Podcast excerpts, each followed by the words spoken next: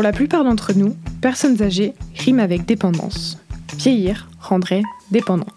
Dépendant de sa canne pour marcher, de ses lunettes pour voir, d'un chauffeur pour conduire, d'une aide pour s'habiller. Pourtant, toutes les personnes dépendantes ne sont pas vieilles, et tous les vieux ne sont pas dépendants. Alors, qu'en est-il réellement, et d'où nous vient cette idée?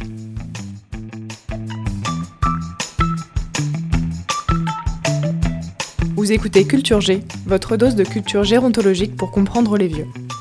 Ce podcast vous est proposé par Sociogérontologie en partenariat avec Domitis.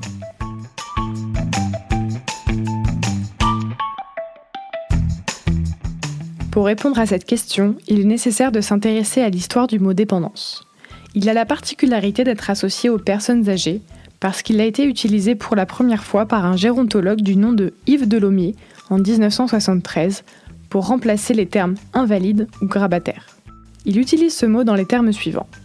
Le vieillard dépendant a donc besoin de quelqu'un pour survivre car il ne peut, du fait de l'altération de ses fonctions vitales, accomplir de façon définitive ou prolongée les gestes nécessaires à la vie. C'est une définition péjorative qui voit la dépendance du point de vue de l'incapacité et de la soumission, où la vie du vieillard est sous la coupe d'une tierce personne qui fait pour lui les gestes qu'il ne peut plus faire.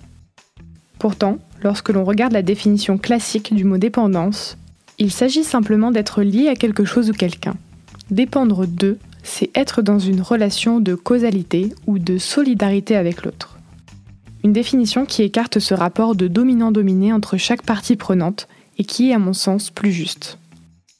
Un deuxième élément de réponse nous est apporté par Bernard Ennuyé, docteur en sociologie, dans son article La discrimination par l'âge des personnes âgées. La thèse de Bernard Ennuyé est que les politiques publiques autour de la vieillesse ont participé à la construction d'une image négative de celle-ci. Selon lui, les politiques publiques se représentent le vieillissement de la population comme un défi à surmonter, un problème social à régler, une menace économique à contrecarrer. Il cite comme exemple le rapport Larocque pour qui L'entretien des personnes âgées inactives fait peser une charge de plus en plus lourde sur la population active. Un rapport qui met en avant un problème économique, mais aussi psychologique de l'accroissement des personnes âgées, car ce rapport ajoute Le vieillissement se traduit par le conservatisme, l'attachement aux habitudes, le défaut de mobilité et l'inadaptation à l'évolution du monde actuel. Comment ne pas se représenter une image négative des seniors en lisant cela? L'idée principale est que les politiques publiques identifient les personnes âgées comme un groupe social qui va poser problème tout simplement parce qu'ils sont vieux qu'ils coûtent de l'argent et ne produisent rien.